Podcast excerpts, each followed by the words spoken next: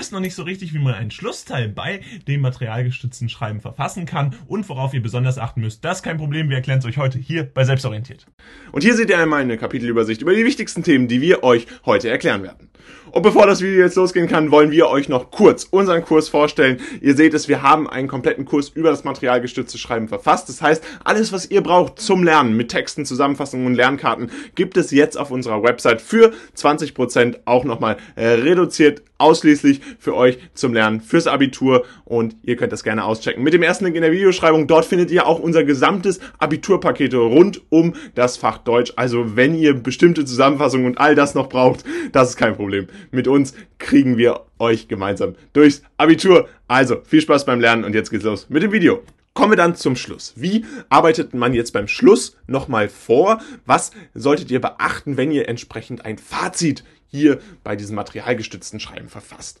Beim materialgestützten Schreiben ist es ganz wichtig, dass ihr ein Fazit eventuell auch mit eurer eigenen Meinung verfasst, das bereits aus den erläuterten Kerngedanken und Aussagen besteht. Das heißt, ihr habt im Grunde die ganze Arbeit, die ihr machen musstet, schon erledigt. Das ist das Beste. Ihr müsst nur noch zusammenschreiben. Also für das Fazit müsst ihr euch auch nicht ganz so viel Zeit nehmen. Für den Schlussteil braucht ihr nur ganz wenig Zeit, aber ihr müsst es eben nochmal ganz zentral auf den Punkt bringen, denn natürlich auch dieses Fazit gibt nochmal ordentlich Punkte, die ihr auf jeden Fall mitnehmen solltet. Insbesondere ist es wichtig, dass ihr diesem roten Faden folgt. In der Einleitung habt ihr ja bereits eine gute Übersicht über das Thema gegeben, während ihr im Hauptteil dann den Hauptanteil von euren Argumenten habt die ihr dann auch erklärt habt, die ihr entkräftet habt bei gegnerischen Argumenten und dann kommt ihr zum Schluss und das muss praktisch dieser rote Faden dann nochmal beenden. Ihr müsst diesen Text dann letztendlich zu einem optimalen Ausblick auch bringen. Also ihr könnt eventuell auch einen Ausblick in die Zukunft geben, der die veranschaulichten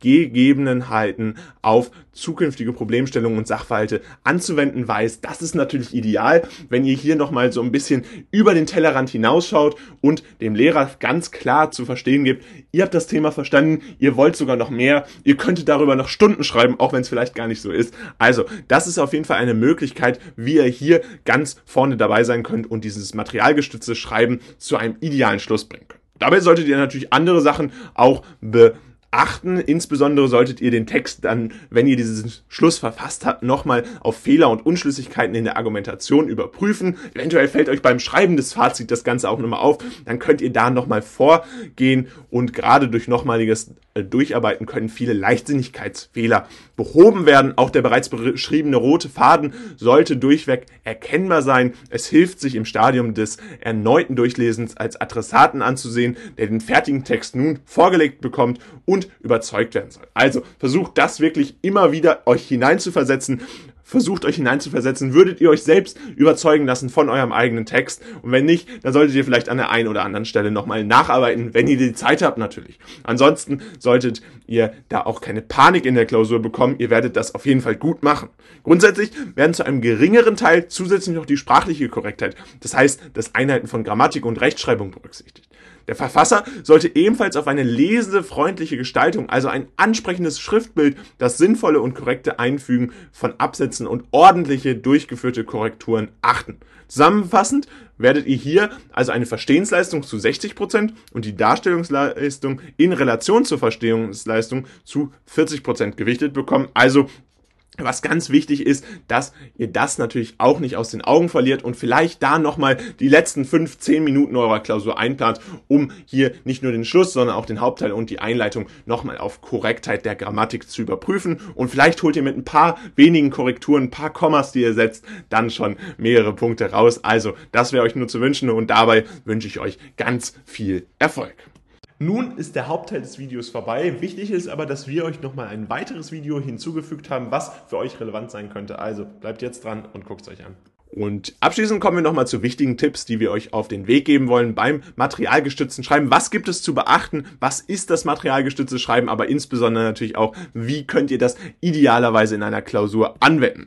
Man sollte hierbei sich letztendlich eine klare Agenda setzen und den Arbeitsablauf in mehrere Schritte gliedern. Wir haben gerade schon gesagt, es gibt unterschiedlich viele Materialien und deswegen ist es natürlich auch so, dass ihr mit einer Vielzahl an Argumenten überschüttet werdet. Dementsprechend müsst ihr die Aufgabenstellung erstmal klar verstehen und dann entsprechend ableiten, welche Quellen genutzt werden sollten, welche Art des verfassten Textes sein soll und welche Zielgruppen vorgesehen sind. Wenn das alles bekannt ist, dann könnt ihr natürlich dazu übergehen, erstmal die wichtigste Frage zu beantworten, was ihr hier entsprechend im Text beantworten sollt. Welche Fragen sollt ihr beantworten? Bewertet wird dann natürlich auch das korrekte Erkennen des Adressaten, die Berücksichtigung der Textlänge und die funktionelle und korrekte Bezugnahme auf die gegebenen Quellen. Also haltet die Quellen ein, nutzt, was ihr bekommt. Das ist immer wieder wichtig. Viele Leute vergessen, was sie eigentlich alles an Infos bei einer Deutschklausur bekommen. Das sollte euch nicht passieren.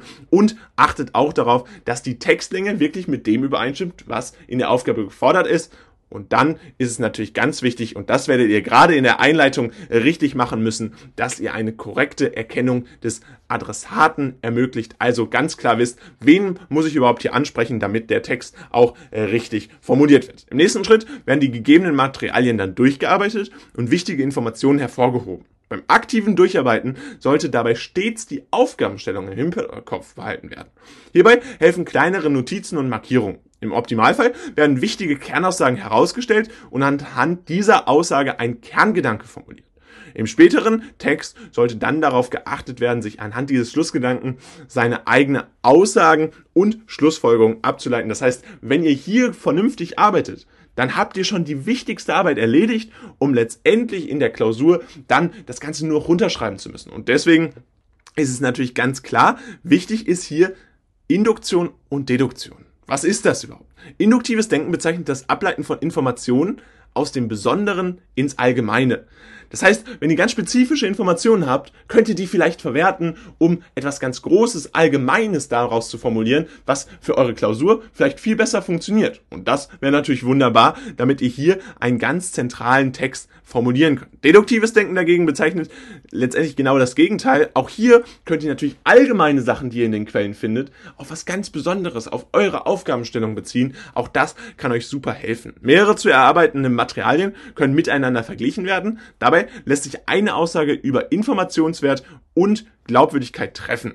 Gerne können Ungereimtheiten und Gegensätze in den Texten aufgezeigt werden. Der Zusammenhang sollte aber trotzdem ebenfalls erwähnt werden. Also, ihr sollt natürlich auch die Quellen bewerten. Aber ihr müsst immer darauf achten, Zusammenhänge herzustellen.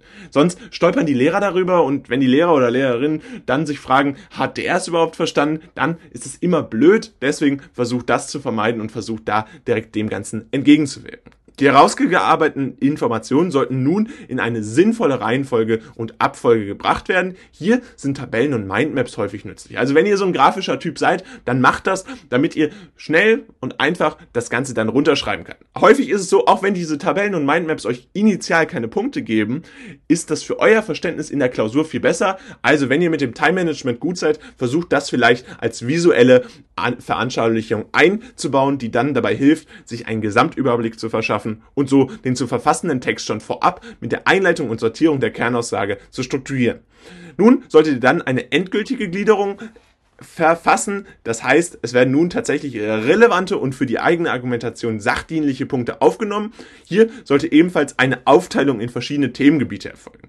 Um den Leser später eine sinnvolle Struktur zu vermitteln, auch die Essenz der meisten Texte, Einleitung, Hauptteil und Schluss, wird hier relevant, denn es ist wichtig, sich zu überlegen, welche Punkte wann aufgeführt werden, damit die eigene Argumentation letztendlich schlüssig ist. Und genau das ist euer Hauptziel. Verfasst einen Text, der schlüssig ist, versucht immer Zusammenhänge herzustellen, damit eure Lehrerinnen und Lehrer letztendlich glücklich sind und denken, ihr habt das Thema verstanden, euch die 15 Punkte geben und dann könnt ihr ganz beruhigt nach Hause gehen und ganz stolz auf eure Arbeit sein. Und damit soll es auch schon wieder gewesen sein mit diesem Video von Selbstorientiert. Wir hoffen, ihr konntet einiges lernen. Falls dem so ist, könnt ihr gerne ein Like da lassen und unseren Kanal abonnieren. Ansonsten checkt jetzt unbedingt unseren Kurs aus rund ums materialgestützte Schreiben. Der ist jetzt in der Videobeschreibung verlinkt. Und das Beste ist, mit dem Code WELCOME bekommt ihr 20% auf alles in unserem Shop. Und ansonsten freuen wir uns natürlich auch riesig, wenn ihr unser exklusives Sparpaket auscheckt rund um das Thema Deutsch aber auch ganz viele andere Sachen haben wir noch in unserem Shop verfügbar. Also checkt es einfach aus, da könnt ihr einiges lernen und wir sind an eurer Seite. Viel Spaß beim Lernen und viel Erfolg bei der nächsten Deutschklausur.